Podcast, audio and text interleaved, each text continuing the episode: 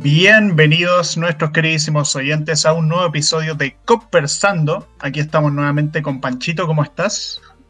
Hola Gonzalín, ¿cómo estás? Bien, ¿y tú? ¿Todo en orden? ¿Todo correcto? ¿Qué me cuentas tú? Eh, bien, bien, aquí todo correcto, todo de pana, aquí en esta Semana Santa. Bueno, hay un pequeño adelanto de que vamos a hablar hoy día de hoy, aunque ya lo pueden ver en el título y en la descripción, pero bueno. Eh, hoy vamos a hablar de religión en videojuegos, como un especial de Semana Santa, así porque, porque nos pareció interesante la idea y porque hay varias cosas que hablar además. Eh, bueno, antes de partir con el tema, eh, nuevamente agradecerle a la Radio F5 por apadrinar el programa como siempre. recuerden que pueden ver los demás programas de la radio como Actualizando el Medio y qué pasó esto en lucha, charlas podcast, parece chiste pero es anécdota, y por supuesto también su charla relax, donde también estoy yo junto a Joaquín, que por cierto, el día de mañana, sábado 3 de abril, lo estamos, este programa lo estamos grabando el 2, eh, va a haber live stream de su charla relax, para que estén atentos. Ojito, se viene especial de su charla relax. Sí. Bueno, eh, Panchito, eh, la religión, la religión, un tema polémico. por no yo, creo, espérate, espérate, yo creo que empecemos dando un poco de contexto, y esto igual no lo hablamos en el primer episodio, pero Gonzalo, ¿qué religión, qué religión profesas? Ninguna. Ya, estamos a la par, yo tampoco. Claro, pero yo, sé, yo soy agnóstico, ¿tú te consideras agnóstico o ateo? Ateo. Ya, o sea, claro, porque para, para el que no lo sepa, la diferencia entre agnosticismo y ateísmo es que el agnosticismo es que no, de que tengo como la duda de que pueda existir algo, pero no bajo la concepción de las religiones. O sea, que no descarto, o sea, no descarto ni, ni aseguro la existencia de un Dios, pero puede ser. Cambio de ateísmo, por lo que tengo entendido, es no creer en nada directamente. Claro. Bueno, pero no vamos a hablar de religión en este podcast, vamos a hablar de religión, pero en videojuegos, Gonzalo. Así que no nos debemos del tema. Bueno, pero tú preguntaste. ah, sí, pero era, no nos vayamos en la. Sí, era, era para. Era no, no, sí, no, sí, era una aclaración pequeña. Claro, claro. Sí, pero sí. Era, era, broma, era broma. Ahí, ahí estamos, ahí estamos. Sí, pero bueno, a pesar de eso, bueno, Semana Santa es algo que igual se respete y todo. Así que por eso decidimos hoy día como hablar del tema de la religión, justo en el mismo día donde se agarraron a cacho a Jesús, perdón, eh, cuando falleció Jesús. Eh, bueno, el tema con la religión en los videojuegos es que es algo que ha estado presente desde hace mucho tiempo, desde que están los videojuegos, pero siempre hubo, había como cierto temor a tratar el tema, ya sea porque se tenía el estigma de que el juego solamente podía tratar como cosas muy simples o cosas para niños y todo, pero empezaron a surgir ciertos juegos medio paródicos, como ciertos juegos como medio a la chaya sobre religión, después empezaron a surgir juegos que trataron el tema con más respeto o que simplemente lo utilizaron como base para su mundo, ya sea fantasioso o no tan fantasioso. Pero algo bien interesante igual el tema con las religiones porque técnicamente muchas de las tramas formales de los juegos tiene que ver mucho con las propias tramas religiosas. Al fin y al cabo, la religión es como de las cosas que más ha originado tramas de ficción, tramas en general. Y puta, el videojuego siempre ha tenido como algo como de narrativa clásica muy parecida a muchos relatos religiosos, como tema del bien contra el mal, eh, sobre todo mucho de las mitologías, como los héroes contra los monstruos y cosas así. Y nada, también, y pues eso, te quería preguntar, Panchito, ¿tú consideras correcto que este tema se trate en el medio? Yo creo que sí. O sea, siempre hago el, siempre que hablamos como de que si es correcto o no es correcto, hago un símil como con las películas, pero si se trata como, digamos, con el debido respeto, quizá, onda, no sé, pues, o sea, como un juego de, no sé, por algún tipo de juego como que golpea minoría y ya igual empieza a ser un poco más polémico. En este caso, si lo extrapoláis a la religión, igual es como complicado, ¿cachai? diría que es correcto, pero en, cierta medida, como que tampoco es la idea como de venirse arriba y, y, hacer como que tu juego esté totalmente basado en la religión, porque uno te puede salir un juego súper cargado y dos te puede salir no tan, digamos, eh, que le gusta a la audiencia, ¿cachai? Porque hacer como, ay, que fome, es demasiado, ¿cachai? Pero mm. sí, yo creo que es correcto, al igual que otros temas que se pueden tocar en los juegos, como es una expresión de arte y como el juego se considera como una expresión de arte, yo creo que puede meterse con todo, básicamente. Sí, Sí, la verdad es que opino bastante parecido. Eh, a mí tampoco me molesta tanto, aunque bueno, supongo que depende de cada persona, como cuando un juego hace mofa o hace parodia de cosas de la religión. Eh, o sea, no necesariamente las considero buenas obras, dependiendo de cómo trate el tema, pero tampoco me molesta que exista, o sea, siempre y cuando no, no pase ciertos límites y tal. Pero bueno, la cosa con, eh, con, este tema es que han existido muchos tipos de videojuegos que tratan la religión.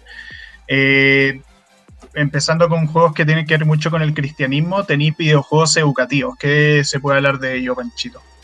Bueno, eh, para empezar, uno de los primeros juegos educativos, o digamos como bien centrado así en lo que es la Biblia, específicamente, o, o yéndose bien en detalle como el Antiguo y el Nuevo Testamento, el Bible Builder, Bible Builder, que de construcción no tiene nada, el juego funciona como una trivia, básicamente como preguntas sobre la Biblia, entonces, puta, al igual que todos los juegos de trivia, o de preguntas, te vaya aprendiendo las cosas a medida que vaya avanzando, pues, ¿cachai? Es como, no sé, es como ese juego de los Simpsons que jugaban Rod y todo, y era como, purifica a los paganos, era algo así, una cosa así, pero en formato de trivia. Entonces, si tú le ponías esto a un niño que tal vez todavía no tiene sus concepciones claras, o no, porque muchas veces está tan como en esta etapa adolescente, media rebelde, que todos pasamos, y le ponía este juego, uno probablemente no le guste o dos probablemente se adoctrine con el juego básicamente que como no va, a sacar los datos así como no ese era Jesús cuando hizo tal cosa en un carrete y también un juego ya eh, que también es de cierta medida es de trivia un poco más actual eh, salió como con el primer iPhone como uno de los primeros juegos de que también está en, una página web, se puede jugar el Doodle God o el Doodle Devil, que es un juego típico de mezclar elementos para ir creando más cosas. Ponte tú, no sé, agua con fuego, agua con fuego hacen vapor y así vais, como abriendo un árbol de elementos y vais desbloqueando más cosas. Ah. Eh, la diferencia entre el God es que vais desbloqueando cosas como, digámoslo así, es más piola per se, como podéis desbloquear como, no sé, eh, criaturas mitológicas, avances tecnológicos, como cosas más piola, pero que igual algunas cosas también tienen que ver como con la religión. Pero en el Doodle Devil es un poco más densa la cosa, porque ahí tú desbloqueáis pecados, desbloqueáis tipos de demonios, no sé, pues sucubo, etcétera. Y eh, la forma, por ejemplo, en que se hacen algunas cosas como súper divertido. O sea, el copyright se hace como. De hecho, hay un elemento que se llama copyright, weón. Así de brígido.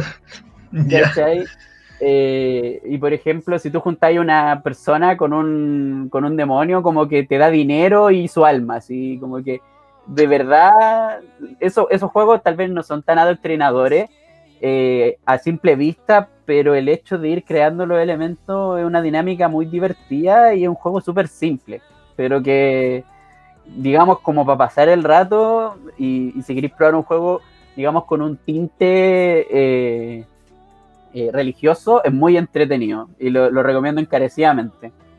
Sobre mm. todo la versión débil, porque esa es más divertida, pues sacáis los pecadillos, podía hacer una secta, increíble. es que increíble, de verdad increíble. Uno dice, ¿cómo esto da esto, Pero eso. O sea, es como educativo entre comillas. Claro, educativo entre comillas.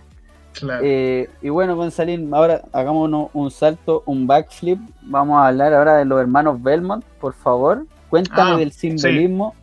No sé que quería, quería tratar el tema como simbolismo porque, como mencioné antes, como que el tema religión se fue metiendo poquito a poquito en la industria.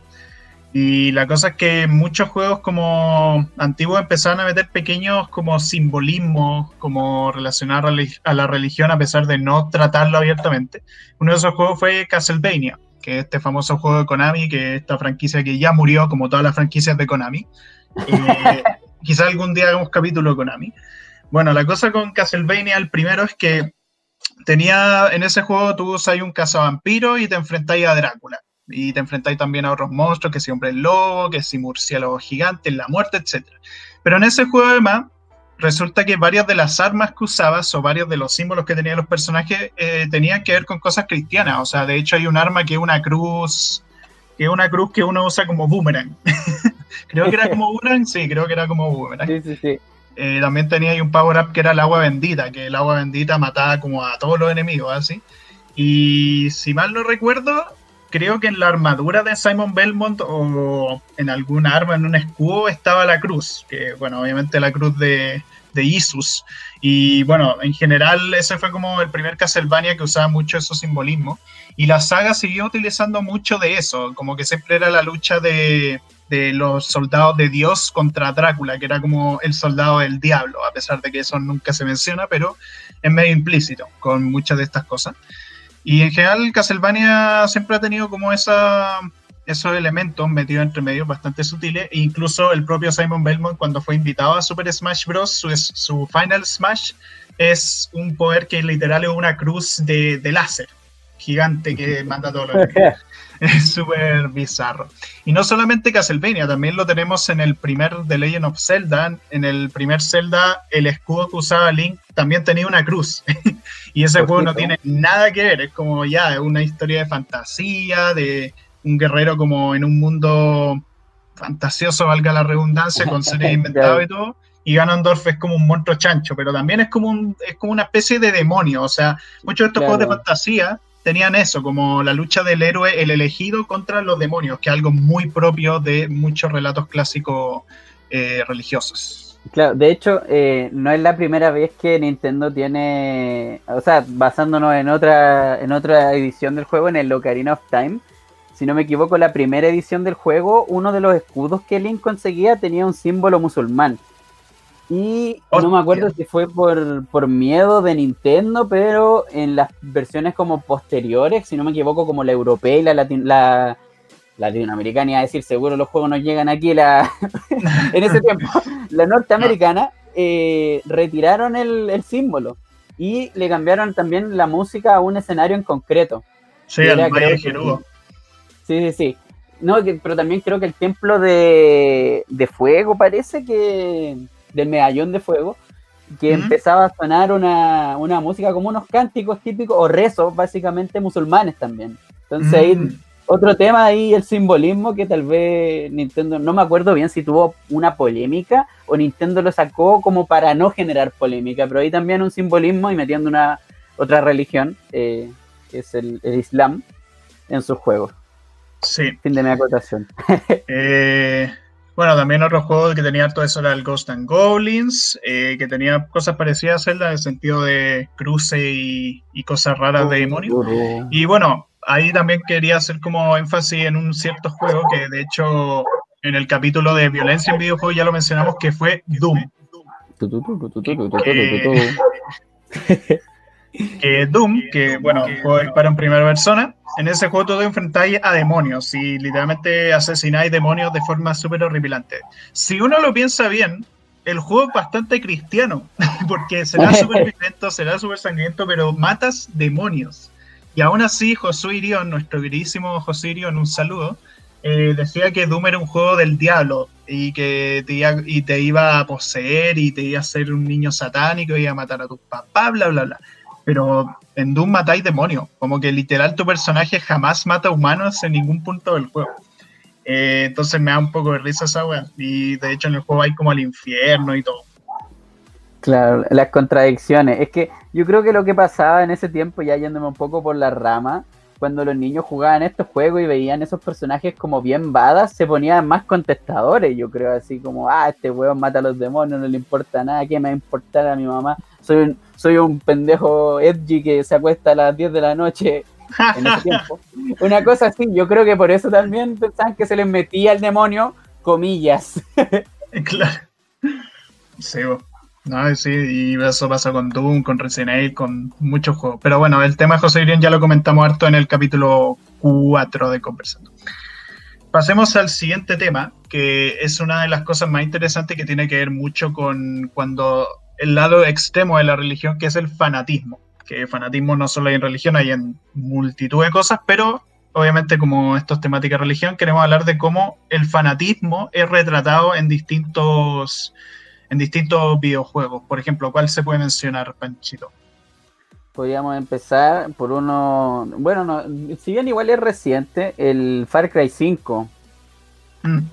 Que tú, claro, que tú básicamente tenés que el, antagonista principal de la historia es Gus Fring, de algunos lo conocerán de Breaking Bad, como que eso siempre es el papel de villano, pero luchas contra una secta que es como la nueva familia, una cosa así, como que se llama así si no me equivoco.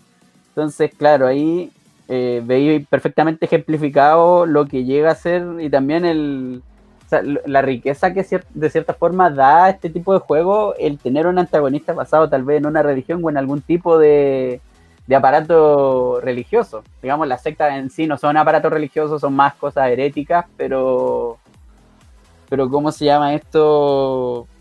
Te sirve para construir un villano. Y es, un es básicamente un grupo de fanáticos religiosos. Claro. Pues mira, que ese Far Cry yo no lo jugué, de hecho, entonces Suena igual interesante. De hecho, había escuchado como hartas polémicas porque, o sea, me acuerdo que cuando salió el juego, que fue cuando recién había, poco después de que había iniciado el gobierno de Trump en Estados Unidos, como que todos dijeron como, ah, este, este weón se parece caleta a Trump, así, como que este grupo se nota mucho que son como supremacistas blancos y se está haciendo hincapié en eso. Obviamente los que se quejaron de eso fueron los MAGA supporters. Eh, fue bastante chistoso. un poco, un poco como la película, como la película La Purga, así, los padres fundadores volverán, una wea así. claro, los fanáticos de Birth of a Nation. Eh, pero bueno, eh, también tenemos otros jueguillos, por ejemplo, uno de los juegos como más famosos últimamente, Indie, que de hecho es un juego español, se llama Blasphemous, que ese juego tiene mucha inspiración como la religión cristiana, pero es como la religión cristiana, pero cambia los nombres de las cosas así. Onda, son, no sé, en, vez de María como la Santa Trinidad, una cuestión así. Pero en el fondo como que todas las cosas religiosas se les cambia el nombre, pero en el fondo te enfrentáis como a distintos personajes de la Biblia o cosas así. Eh, y el juego es como, onda, toda la estética así que, que te podéis imaginar con medio gótica la iglesia antigua de la media y en el juego como que... ¿Mm? No, que tirado más como para la Inquisición. Sí, sí. Que de hecho como que tu personaje como que se enfrenta a buenos inquisidores, así, pero en el fondo igual tu personaje como que está medio metido en esto, pero al mismo tiempo enfrentándose a las deidades. Como que el weón quiere superar a Dios, una cosa así. Ah, eh, es un juego bien, bien interesante. Eh, también tenemos, por ejemplo, eh, Silent Hill, el primer Silent Hill, que como siempre que yo creo que en todos los capítulos he llegado a hablar de Silent Hill, aunque sea una vez. Eh, en el primer Silent Hill tú te enfrentas al culto, que es una especie de, de, culto religioso que decidió invocar a Samael, que es una especie de demonio. Y al intentar hacer eso, terminaron afectando a la hija de Dalia, que Dalia es como la buena del culto, la líder, creo y hizo que su hija como que tuviese que contener al demonio dentro suya. Y la cosa es que eso obviamente generó consecuencias bastante horribles. Empezaron a surgir monstruos en Silent Hill que todos como que eran monstruos representativos de los miedos de dicha niña. Eh, y bueno, hay todo un rollo con que la niña se separan dos y una de esas es la hija del protagonista y bla, bla, bla. Pero bueno, quitando esos detalles, tú lo que hacías en el juego es enfrentarte a los monstruos creados por culpa de esta maldición y enfrentarte obviamente eh, a la creación monstruosa barra invocación hecha por el culto que es Samael. Carambola. Caramboleras. Caramboleras. También, ¿cuál sería otro? Eh, bueno, hablando de juegos que le hemos dado como. Mucha, como. ¿Qué expresión? Pues como platillo, como bombo, el de Binding of Isaac. Ojo, que eh, ayer mismo salió el DLC Repentance y me puse al día con todo, lo revisé todo de arriba abajo, es increíble, o sea, de por sí añade cosas que ya uno le explota la cabeza para los fanáticos del juego que me estén escuchando, pero bueno, eh, el juego es básicamente la historia de, ya lo he dicho en, otra, en otro episodio, pero lo voy a repetir, eh, es básicamente la historia de Abraham y su hijo en este caso ejemplificado por una mamá ultra religiosa en que Dios baja, le pide que mate a su hijo. O sea, primero le pide que le quite como todos los elementos que lo convierten en un pecador. Primero le quita los juguetes, después le quita la ropa, después eh, Dios como que le dice que no es suficiente y se decide de matarlo. Isaac como que se escapa y crea toda una historia en su cabeza. Eh, spoiler alert, al final era toda una historia en su cabeza. Lo confirmó el mismo DLC. Y, y nada, o sea, los personajes puta, por, por contarte alguno, Jacobo, eh, Judas, eh, María Magdalena, se llama Magdalena, pero se entiende la referencia a Caín, algunos objetos se llama, hay un objeto que se llama Abel. O sea, el juego tiene una base, digamos, de fanatismo cristiano en que el enemigo principal es tu madre, que te está intentando matar, una fanática religiosa. y además, el juego contiene elementos, o sea, tiene lucha ahí contra el demonio, lucha ahí contra los ángeles, recibí ayuda del demonio, recibí ayuda de los ángeles, eh, y hay un sinfín de objetos que hacen referencia a las o sea, que hacen referencias a la religión y adaptados también a lo que es el juego. Por ejemplo, eh, no me quiero poner tan religioso ni explayarme tanto en este juego, pero por darle un ejemplo está la escalera de Jacobo, que era esta historia bíblica de que Jacobo como que había una escalera al cielo que tenía que, como que iba a llegar al cielo con los ángeles y todo, y en este caso la escalera de Jacobo funciona como que, eh, bueno, para empezar, tú, tú atacas a, los enemigos con tus lágrimas. Entonces las escaleras de Jacobo lo que te dan son escaleras eléctricas, o sea, eh, lágrimas eléctricas. Entonces como que se van, se van creando uniones entre las lágrimas como haciendo una escalera. Es una cuestión, por, contar un puro objeto, podría contar otro. hay otro que se llama como cabeza de Dios, que te da lágrimas súper fuertes, súper potentes. Pero, o sea, el juego tiene 21 finales diferentes, tenía un, sinfín de referencias y por decirte hay pisos enteros, o sea, que es como uno el infierno, el otro la catedral. Pero claro, o sea, el fanatismo llevado, al, llevado a videojuego, básicamente, pero que está bien hecho, o sea, tomar algo que una, bueno, una historia cristiana y transformarlo en lo que es ese juego con todas sus capas de profundidad es una weá que a mí realmente me vuela la cabeza y uno puede decir, claro, o sea, oh, una historia bíblica, qué entretenido, wow, pero si lo tomáis y sabía hacer algo bien de ello, puede salir un juego increíble, ¿cachai? Ya, claro. me, explayé demasiado, Gonzalo. Recupérame el aliento, por favor. Eh, quería comentar eh, rápidamente a Bloodborne, este juego de From Software, en ese juego lo que tú tienes son como dioses basados en la mitología Lovecraftiana, que este autor de terror y la cosa que en, Bloodborne es que la maldición que ocurre, que la gente se convierta en bestia, que se convierte en todo tipo de horrores asquerosos, abominables, es por culpa de que la gente consumía la sangre de los dioses que el mismo culto, la misma iglesia de ese mundo recolectó de una diosa llamada Ebrietas. Y la cosa es que ellos como que nada, se habían enfermado por toda una serie de cuestiones y lo que hacían para curar esa enfermedad, entre comillas, era usar la sangre de esta diosa. Y creían que todo era raja, se unieron con los científicos, hicieron toda esta hueá para que la ciudad de Hierro me estuviera espectacular. ¿Qué pasó? Que la misma sangre que los curaba, al mismo tiempo los maldecía al ser de esta diosa, que eh, como mucha gente interpreta que es por venganza o simplemente fue accidental, porque hay muchas cosas en la trama que no están del todo claras. Pero la cosa es que eh, la gente de ese mundo se terminó transformando en bestias horribles por culpa de la sangre y todo porque la iglesia insistía y insistía en el uso de dicha sangre. Eh, por eso también el juego se llama Nacido de la Sangre. Eh, y es súper interesante además lo que muestra, porque ahí te muestra también como lo que ocurre también cuando a veces unía religión con ciencia y las cosas que podían llegar a pasar, obviamente en un contexto totalmente fantasioso, pero bien interesante, aparte de ser de los juegos como que mejor trata el tema del de horror cósmico y de este concepto de dioses que no son buenos, porque eso es algo que siempre he encontrado muy interesante de Lovecraft, como el tema de que a diferencia de muchas religiones, estos no son dioses misericordiosos, amables, sino que son dioses devastadores, horribles, que el mero hecho de saber de su existencia te genera locura y no sé, está, está genial.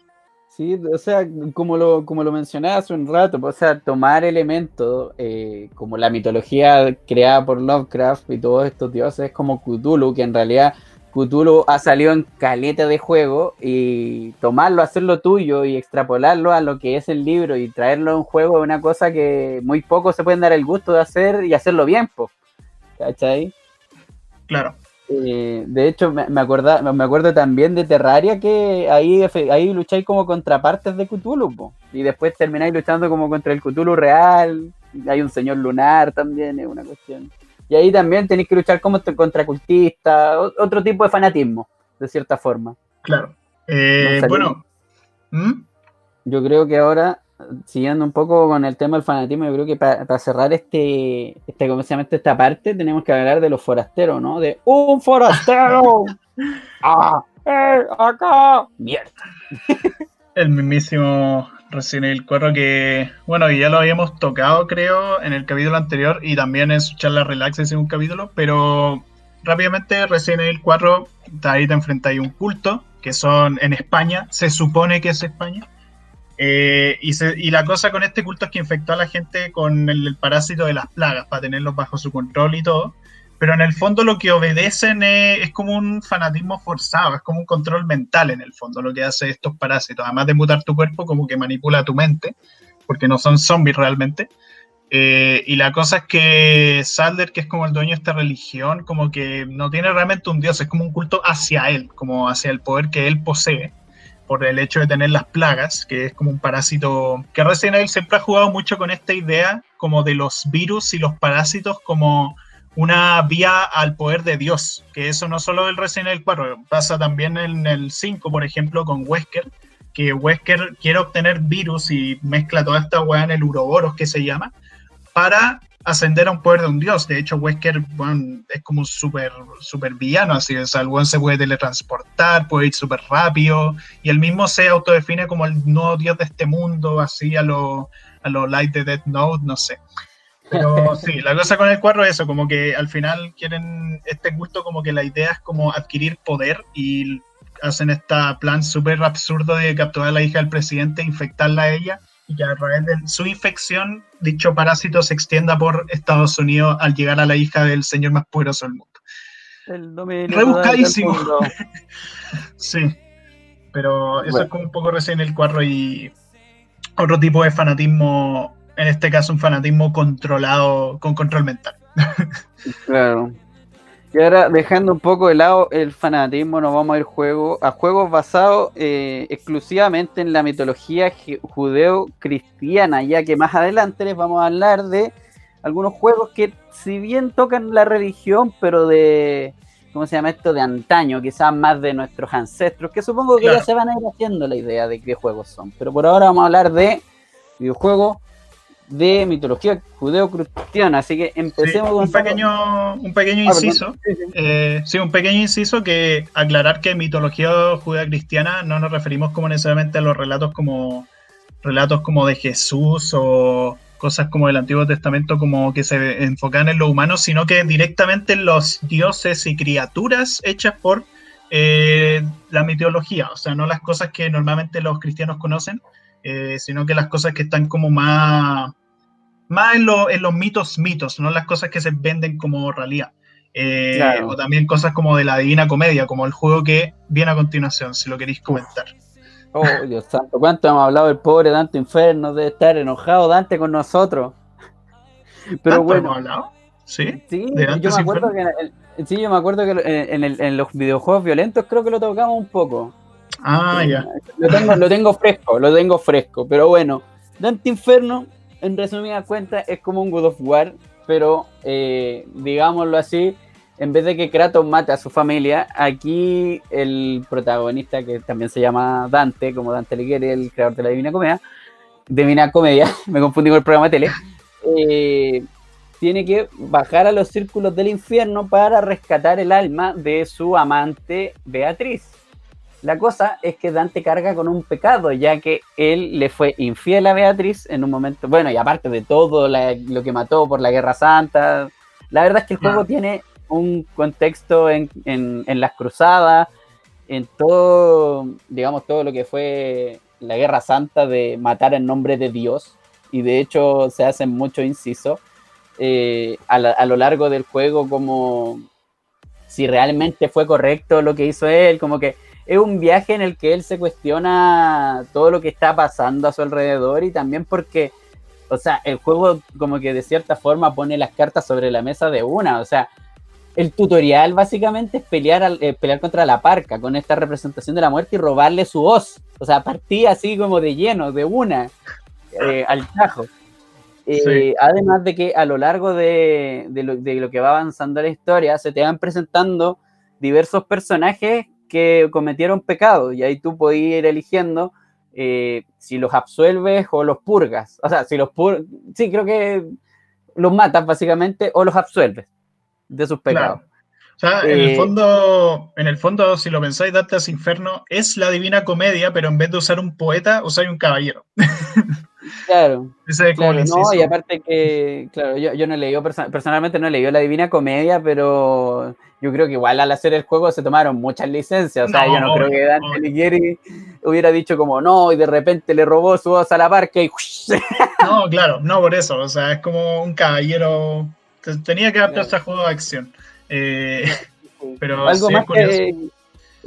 lo último que quería agregar sobre este juegazo es que. Eh, según lo que vaya haciendo, que esto no tiene, a ver, no es nuevo en los videojuegos, se ha visto en Famous, se ha visto en juegos tal vez de historias como que tus acciones como que tienen relación con lo que así, pero en este caso tú tenés dos medidores, que es como lo malo entre comillas y lo santo, y según como vais llenando esos dos medidores, eh, va a ir desbloqueando poderes, es como tu, tu santidad y tu, tu diabólico personal, no sé.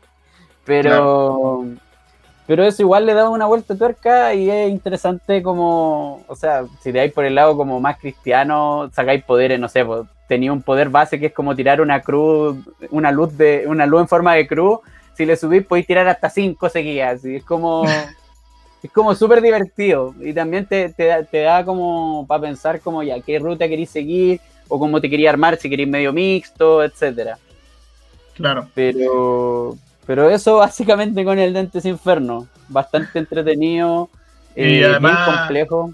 Te enfrentáis a jefes como el, rey. El rey Minos, que creo que es como uno de los jueces del infierno. En el círculo de la lujuria, si mal no me equivoco. y también al Cerbero en el círculo de la gula. Ay, sí, sí, sí. de hecho, le cortáis la cabeza, increíble.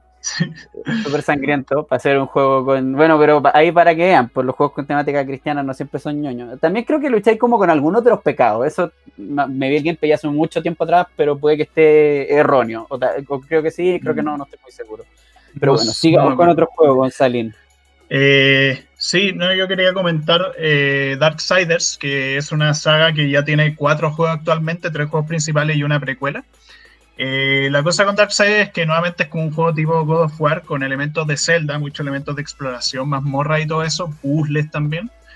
Y la cosa con Darksiders es que en esos juegos tú usas a los jinetes del apocalipsis, porque hay todo un tema de que el apocalipsis se genera cuando no debió haberse generado y uno de los jinetes entra en juicio, que es guerra, el jinete de la guerra. Eh, y prácticamente en ese juego el mundo eh, está muy inspirado en, en el judeocristianismo Onda, tení incluso personajes como el demonio Samael, a Lilith, Abaddon, que son todos personajes como no tan conocidos de esa religión, pero que existen en los relatos antiguos, son dioses de distintas cosas. Eh, de hecho, a, Satanás se le menciona como Lucifer, a Dios como el creador y cosas así. Y además de ángeles, demonios, lo típico, también tenéis como otras razas que esas ya son más inspiradas en otras cosas como mitología celta o cosas así. Onda, tenéis típicos enemigos que son como esqueletos con espada, o monstruos que son como bichos gigantes. Bueno, se inventa toda una serie de cosas. Y nada, los Darksiders como que tú lo que hacías es enfrentarte a múltiples demonios, a ángeles, onda te peleáis con todo el mundo. Los jinetes son como un lado neutral, que ellos solamente seguían para generar el balance en el mundo, una cosa súper rara. Eh, y vaya a la tierra que está despoblada porque obviamente los humanos valieron pico en la guerra del apocalipsis. Eh, y eso, como que los juegos van tratando distintas temáticas. En el Darksiders 3, de hecho, ahí te enfrentáis a los siete pecados capitales como jefes. Eh, en Génesis directamente tenéis que detener a Lucifer porque el buen está haciendo cosas que no debería, que Génesis es la precuela a toda la saga, eso mucho antes del apocalipsis. Eh, y es bien interesante además cómo retratan a cada uno de los jinetes. Tenía el de la guerra, la muerte, la furia y la no, no, es que los cambiaron, porque de hecho Furia no existía ah, como uno de los jinetes originales, porque estaba Peste y Hambre, pero eso los cambiaron por Furia y Lucha, se llama. Ah. Va a ser lo más marketeable, supongo. Eh, pero cada uno con su habilidad. Onda Guerra una espadita, Muerte guadañas, por supuesto. Furia tiene un látigo y Lucha tiene unas pistolas dobles. Eh, claro. Entonces, un juego bien creativo, como fantasía pura y dura, pero con elementos de la religión bien interesantes. Voy a hacer aquí una especie de acotación, quizá como nota al pie. Varios de los juegos que son como con esta temática, eh, digamos, cristiana o bien como de, luchar contra una religión en, digamos, en concepto, eh, casi todos son como hack and slash o beat them ups con, ah, bueno, sí, como hack and mm. slash. O sea, se me, a medida que iba, iba contando un poco el Darksiders, que no he tenido la oportunidad de jugarlo, me acordaba un poco el Bayonetta, que también tenéis que matar como demonios, o sea, ángeles. Eh, porque claro, en el Darksiders te peleáis con todo, el God of War, el Devil May Cry, como que, si bien, como que cada uno de esos juegos toma un elemento quizás de la religión, o toma una religión en este caso, y lo hace a su manera, y lo peor de todo es que funciona, o sea, y, también crea, yo creo que ya como para ir cerrando un poco el paréntesis, eh, crea también una especie como de, digamos, como, de, como que te acostumbras como jugador, es como, no sé, pues si has jugado Devil May Cry, no te va a costar tanto jugar Bayonetta o God War o Darksiders, ¿cachai? Yo creo que los combos en sí son como similares, pero no por eso le quita riqueza al juego. Claro. De hecho, me acordé con lo, que, dijiste Bayonetta que el jefe final se parece a Vishnu de la mitología hindú. claro. Nos fuimos de los judíos cristianos, solo lo embarramos. Quería hacer como un comentario rápido de varios juegos como, como cristianos súper alocados, como por ejemplo el Super 3D Noah's Ark, que es como una especie de Wolfenstein 3D, como primera persona disparo súper antiguo. Pero eh, es que este juego fue curioso porque nació como. Porque Nintendo había censurado el Wolfenstein 3D entonces, eh, no sé si fue la propia compañía o unos weones externos que decidieron sacar una parodia en que utilizáis literalmente a Noé. Y lo que teníais que hacer con Noé era dispararle a animales con pistola silenciadora. O no, no sé cómo se dice. No, no, con, dardo, dardos tranquilizantes. Eso, eso, dardos tranquilizantes. dardos tranquilizantes contra los animales que te atacaban. Y era como, weón, ¿qué es esto, weón? Y sacaron ese juego culiado y fue como, hostia. Eh, y también otro juego que este juego que se llama Left Behind Eternal Forces. En este juego tú lo que haces es eh, que controlas a un grupo de gente cristiana y tienes que asesinar a no cristianos. No es broma. No es broma. Y el juego, puta, tiene unos subtextos muy machistas, onda de weón, que los hombres, solamente los hombres pueden construir como muros de defensa, cosas así, las mujeres no. Eh, y la cosa es que si las personas como que, cada persona que no sea cristiana la tenéis que matar. Si alguien como que medio duda y después se arrepiente, lo matáis también. O sea, es un juego súper enfermo. Juegazo. Goti. No sé qué otro juego raro se te ocurre también. Porque también está el Catechumen, que era como también de en primera persona, pero ahí como que vaya a la Roma clásica y claro, ahí te enfrentáis a demonios, pero los demonios tienen como como trajes de papa, de sacerdote. Ay, Dios santo, no, no sé, ahora mismo el... ¿Cómo se llama este? El, Guitar Prize también, basándonos en juegos medio ridículos, que es un Guitar Hero, pero cristiano. De estar bueno, sí. Sí, tocáis ahí los, éxitos de Fe más uno, haciendo una referencia a South Park, ojo. De hecho, como, como disclaimer, el minijuego para absolver a, la, a, los, a los pecadores en el Dante's Inferno es como un Guitar Hero, básicamente. Pero no tiene música ni nada, o sea, el juego se pausa y tú tenés que ir apretar, tenés que ir matando a los pecados y apretando botones, una cuestión muy estúpida. Claro. Pero bueno, jugabilidad, jugabilidad, jugabilidad. ¿Qué más? ¿Qué más? Ahora hagamos de nuevo, hagamos de nuevo un, inciso pequeño, Gonzalo, tal vez algunos juegos en que, si bien no, no están basados enteramente en la religión, pero en que sí se, de cierta forma, destruyen eh, elementos religiosos que igual pueden causar polémica. O causaron. Polémica. Claro, causaron. Sí, porque de hecho hay varios juegos como de guerra, los Medal of Honor, por ejemplo. El, me acuerdo que el Allied Assault, que considerado por mucho el mejor Medal of Honor, en ese juego hay una parte en que, que, en Francia, en que tú llegas a en la Segunda Guerra Mundial y llegas a una iglesia y tú disparas dentro de la iglesia contra otros soldados. Y también en otros Medal of Honor tenía iglesias destruidas por los tanques y cosas así. Al final es una cuestión contextual, pero en el fondo el hecho de que luches en una iglesia causó mucha polémica en su tiempo, como que había mucha gente que lo encontraba innecesario, mucha gente que decía, ¿por qué tiene que haber tiroteo dentro de una iglesia en un juego y la weá? Pero supongo que en el cine no pasa nada. Eh, pero la cosa es que, claro, era como curioso y pasó en varios juegos, pasó también en Resistance, pasó también en, un juego que se llama Remnant from the Ashes, que no es muy conocido, pero es como un juego tipo Dark Souls con, eh, con armas de fuego. Eh, pero ya un caso ya que sí es como muy enfermo es Grezzo 2, que Grezzo 2 es un juego que literal lo... Si no eres italiano, no lo conocí, o solamente lo conocí porque Droll lo jugó en YouTube.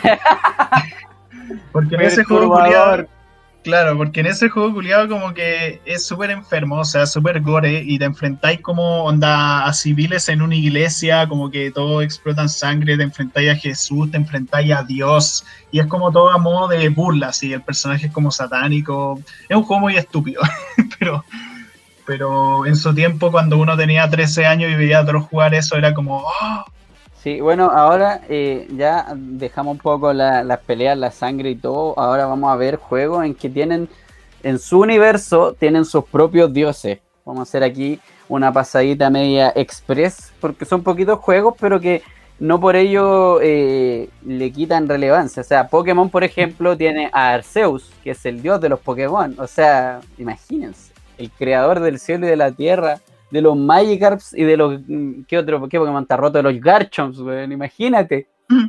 Pero la verdad que el, verdadero dios de Pokémon es Bidoof, weón. Estoy puro weando. Sáqueme del podcast. Es Bidoof. Pero en Pokémon, ahí sí queréis como profundizar un poco. Como no hay que que en general los Pokémon legendarios, todos los legendarios son hasta cierto punto dioses, ¿o no? Eh, claro, o sea, sí, para empezar no tienen género, creo que el único como que puede tener género parece eh, Fione, que es como una especie de hijo de Manafi, una cosa así. Eh, pero claro, o sea, no digo que tener género sea algo malo, pero en cuando se está hablando de un dios per se, como que casi todos no tienen género o tienen los dos géneros. Entonces, eso ya es un punto importante como de comparación. Y también que no sean, que sean difíciles de conseguir, que sean como, que literal sean Pokémon que están como en un pedestal eh, los convierte, claro, en, quizás, no sé si dioses, tal vez semidioses o mini dioses, pero hay toda una simbología detrás. Así que, claro, nosotros hablamos de Arceus porque es como el más, el que está reconocido, digamos, en el canon como el dios de los Pokémon, pero ponte tú, Kyogre es como Poseidón, básicamente, Groudon es, no sé, eh, Gaia de... se van haciendo la idea más o menos, Gonzalino. Claro. Y ahora la fantasía final cuál es el dios de la fantasía final, que hay tantos juegos que ya no sé quién es. No es Sephiroth. Claro. Final Fantasy en general tiene muchos dioses, onda, muchos, muchos dioses. Eh, tampoco sé tanto Final Fantasy porque no los he jugado, pero puta, he cachado los summons y porque yo sí jugaba los Kingdom Hearts y ahí como que parte de, de eso se menciona en, de Final Fantasy. Y no sé, vos tenías los Behemoth que hacen como poderes super divinos, así, como Mega Fulgor, Ultra Fulgor, que es como fuego supremo. Pero en el fondo Final Fantasy los dioses siempre son utilizados para invocaciones en general. Creo que el 16, que es el que se viene ahora, como que va a tratar el tema de los dioses de forma mucho más directa. Pero en el fondo siempre hay implicaciones de que en Final Fantasy hay ciertos dioses. Y creo, si mal no me equivoco, que esos dioses se repiten en la saga por más que los juegos tengan historias totalmente diferentes. Eh, lo más que Final Fantasy, que tampoco sé mucho de la saga, quería también comentar un juego curioso que jugué hace poco, que es un juego indie no, no muy conocido que se llama Supraland. Que ese tiene un concepto bien interesante porque en el juego tú usas a, muñecos de palo rojos eh, que luchan contra los muñecos de palo azul. No vamos a entrar en subtextos políticos que puede implicar eso. eh, y la cosa es que en ese juego, como que hay palitos y todo el campo es una caja de arena. Y quien está mirando arriba es un niño. O sea, en el fondo, estáis jugando. Tu papel en el juego es ser el juguete de un niño eh, haciendo una aventura por todo este gran campo que él mismo creó. Y es como un juego de Metroidvania con muchos puzzles, mucha exploración y cosas así. Y es bien interesante porque los personajes, claro, como que el gran enfoque del juego es como la guerra contra los otros hueones, por estar haciendo cagadas, por estar robándole a los.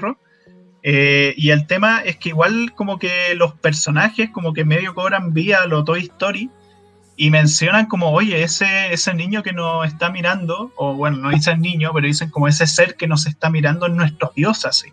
Como, como el fondo es como un niño que creó su propio universo, así, como todos lo miran como un dios, o sea, incluso hay partes como que, como que construyen templos en honor a él o estatuas en honor a él. Y gente como que hasta formó una religión y tiene unos aritos como amarillos, que obviamente el mismo niño se los puso así, pero es, curioso lo que hace ese juego. Quería mencionarlo. El gran Salvador. Bueno, y ahora llegando a la parte favorita de todos, vamos a hablar de los juegos que no tocan la, digamos, la mitología judeo-cristiana, que es una de las más abordadas o tal vez las más expandidas en el mundo. Así que nos vamos al tiro, Gonzalo. Yo creo que vamos a empezar por un juego en que está nuestro calvo con una cicatriz roja o tatuaje. No estoy seguro que es favorita. Vamos a hablar de Kratos. No, mitología ya eh, arcaicas, por así decirlo. Claro, vamos a ver. Tenemos mitología griega, mitología romana. Ahora, en el reboot de la saga, metieron mitología nórdica. Qué buen momento eligió. Como, bueno, se me olvidó el director creativo, el que siempre mencionan de, de God of War. ¿Cómo se llama? ¿El del primero? ¿El David Jaffe? Ah, el actual. el actual. Ah, no sé cómo oh. se llama.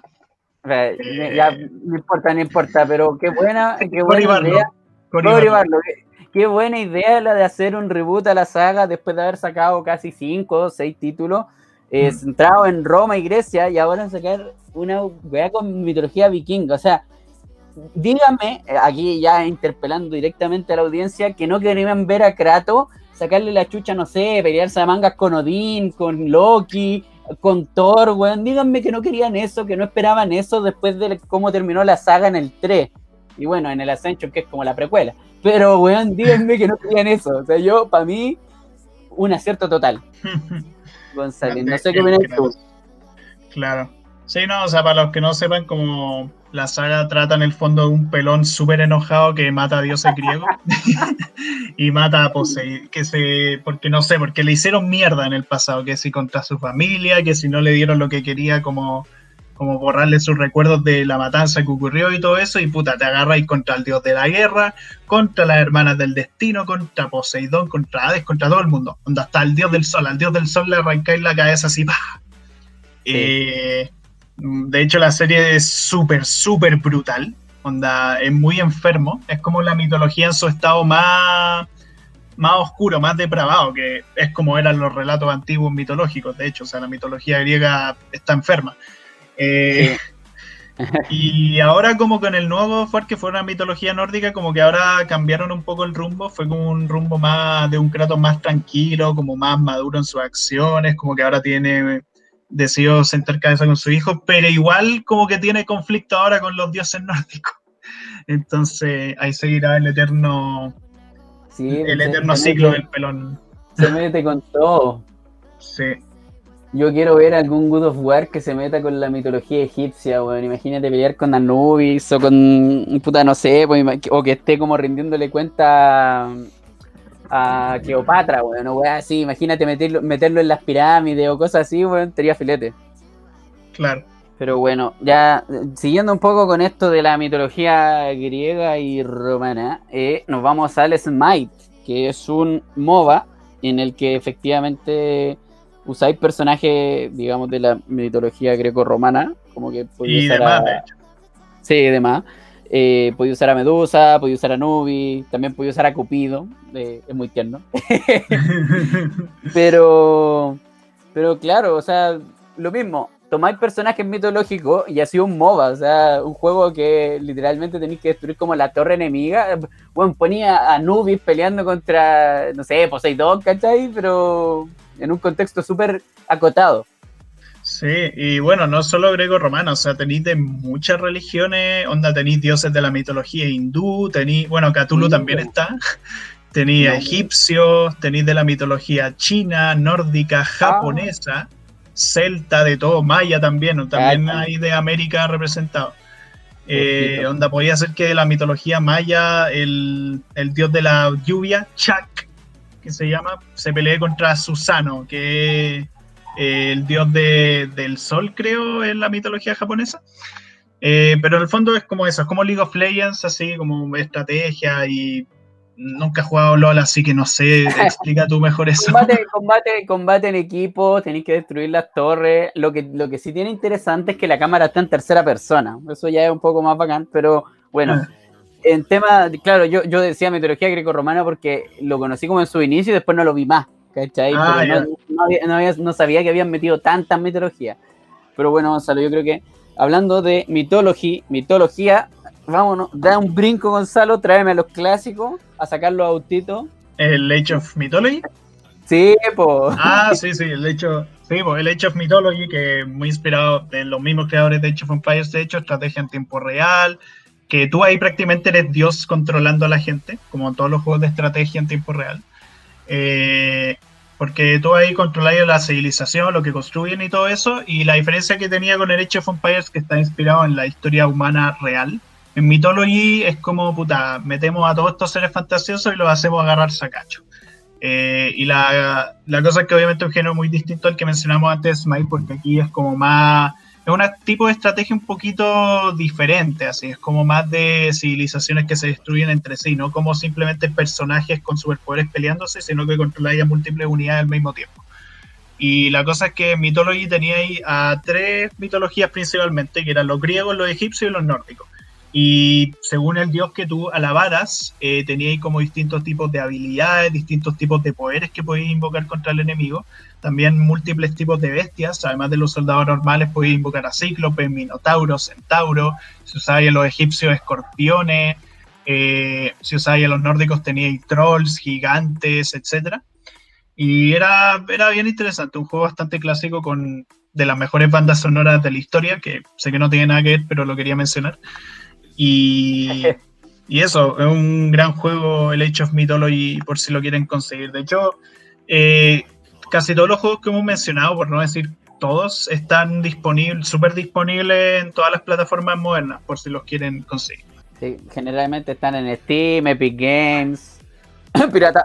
Eh, hablemos de Lokami ahora, solo hablemos de este, de Amaterasu, de este lobito. ¿Es como un lobo, un zorro? Es como un lobo. Sí. Bueno, yo en lo personal nunca he jugado Okami Gonzalo, así que cuéntame un poco. Deleítame con la historia.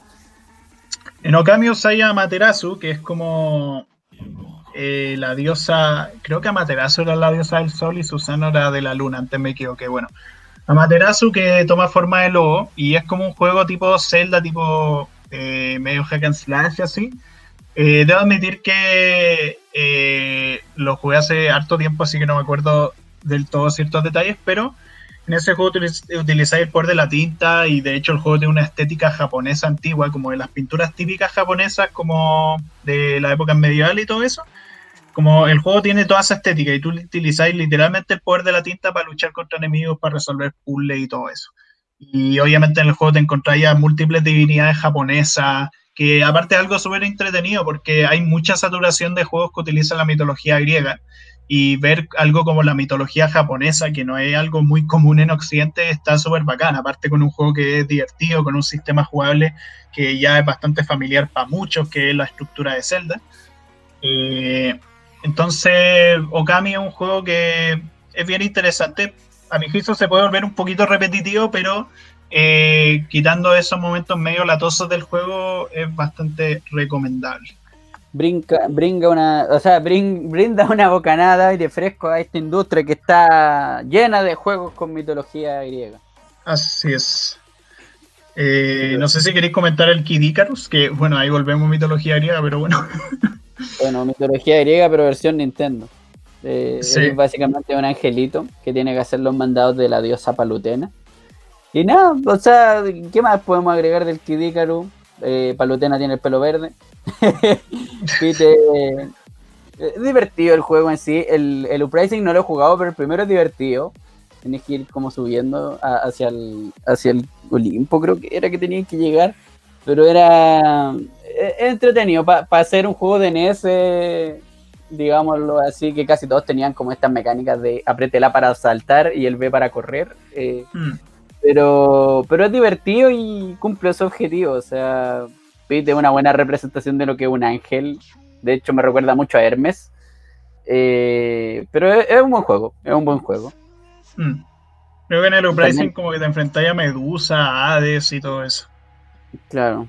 También agregar que en muchos de estos juegos eh, se hacen opiniones también como, como que no es solamente, no sé, pues, por ejemplo en el God of War no es como solamente Kratos destruyendo a todos, sino que hay momentos en que hay en que Kratos es como que realmente, no sé, pues critica un poco el sistema de los dioses y quiere destruirlo de plano. Como que va más allá de que solamente decirte como, no, así es la Grecia antigua, sangre por todos lados, básicamente.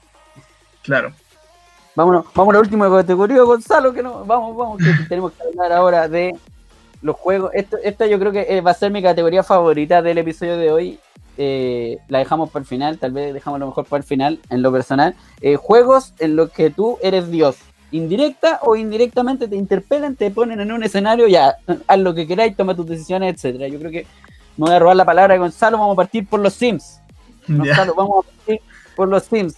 ¿Quién no se sentía Dios controlando la vida de esas personitas? ¿Quién no se echaba cuatro horas, cinco horas creando su personaje de perfectamente igual? Su familia funcional, weón, de qué bonito, para que a los 10 minutos te aburráis y los metáis a la piscina, saqué la escalera y se mueran. ¿Quién no hacía eso? ¿Quién no hacía eso, Gonzalo?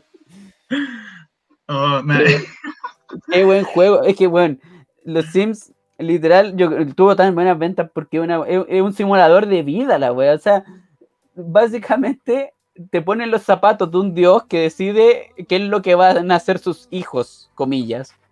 Y, no, con las claves se vuelve una catástrofe muy divertida. O sea, por ejemplo, eh, si un NPC me parecía muy molesto, yo simplemente con una clave que podíais poner, podíais suprimir a los NPC. Era como, ah, me venía a ver un vecino, suprimido. Y desaparecía, weón.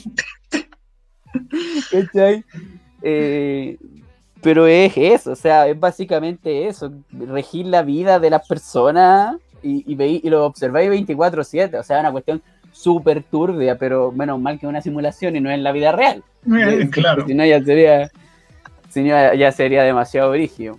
Pero, pucha, ¿qué más agregar de los Sims? creado por Maxis, si no me equivoco, y publicado por Electronic Arts, si no me equivoco. Mm, sí, eh, pero nada, o sea, es un juego en que te abstraes de la realidad, pero cayendo en la misma. O sea, como que, como que es básicamente, ¿qué pasaría si fueras Dios? Prácticamente, en, un contexto suburbano estadounidense. Y bueno, hablamos del primero porque no nos vamos a explayar como con todo el tema de los de, la, de los expansion pack y weá así, porque no queríamos hablar de los Sims Mascotas 2. ¿No es cierto, Gonzalo? claro. Eh, yo quería mencionar, bueno, antes ya mencioné Age of Empires, Age of Mythology, pero también los juegos tipo Tycoon, que son como oh. el juego en que creáis como tus propios zoológicos, en que creáis tu parque de atracciones como el Parkitect, que, o el que creáis tu propia ciudad también. Eh, esos juegos eran, eran entretenidos no solo porque la complejidad que tenían, la de weas que podíais crear, como tener que mantener bien este sistema para que la gente, no sé, en Parkitect, que la gente esté contenta con el parque de atracciones, que vayáis generando plata poco a poco. En el fondo, sería un empresario en el juego, Julia. Y la wea es que lo que podía hacer es perfectamente si quería hacer que todo sea de la mierda. De hecho, creo que en el Cityville o el SimCity, no me acuerdo cómo se llama uno de esos juegos, podíais destruir la ciudad con alienígenas si quería, y o podíais causar terremotos, podíais hacer incendios, podíais dejar la pura caga. Y eso también tenía su gracia. Un parquitect creo que podía hacer que la montaña rusa en un momento se descarrile y todos se, se vayan a la chucha. Le borráis una pieza y todos se caen. Claro, pero en el fondo esa es como la weá con esos juegos. Como uno hay que tratar de no tomárselos tan en serio porque se tiene que entender que es como puta son juegos como de web, así como, mira, tú, tú eres Dios, sé Dios por en este espacio virtual, lo que uno se termina, claro, uno se termina abstrayendo de lo que es la realidad y, termina siendo como en los GTA, porque uno hace lo que quiere. En estos juegos es más o menos lo mismo, pero desde otra perspectiva, Gonzalo. Así es. Pero bueno, ahora sí vamos a ir cerrando con el capítulo de hoy. Creo que estuvo bastante interesante. Hablamos de multitud de juegos, de multitud de religiones diversas, mitologías y todo eso. Eh, y distintos tópicos. Esperamos que les haya gustado. Siento este capítulo igual me gustó porque fue como más de hueveo, no fue, o sea, tuvo su parte de reflexión, pero fue como en el fondo comentar de varias cositas de juegos interesantes, juegos bastante trolling. Eh, y nada, eh, nuevamente agradecer a la Radio F5, recomendarles eh, sus demás programas como Actualizando el Medio y que pasó esto, Lucha, para ese chiste pero esa anécdota, sus charlas relax, entre otros. ¿Algo más que agregar, Panchito?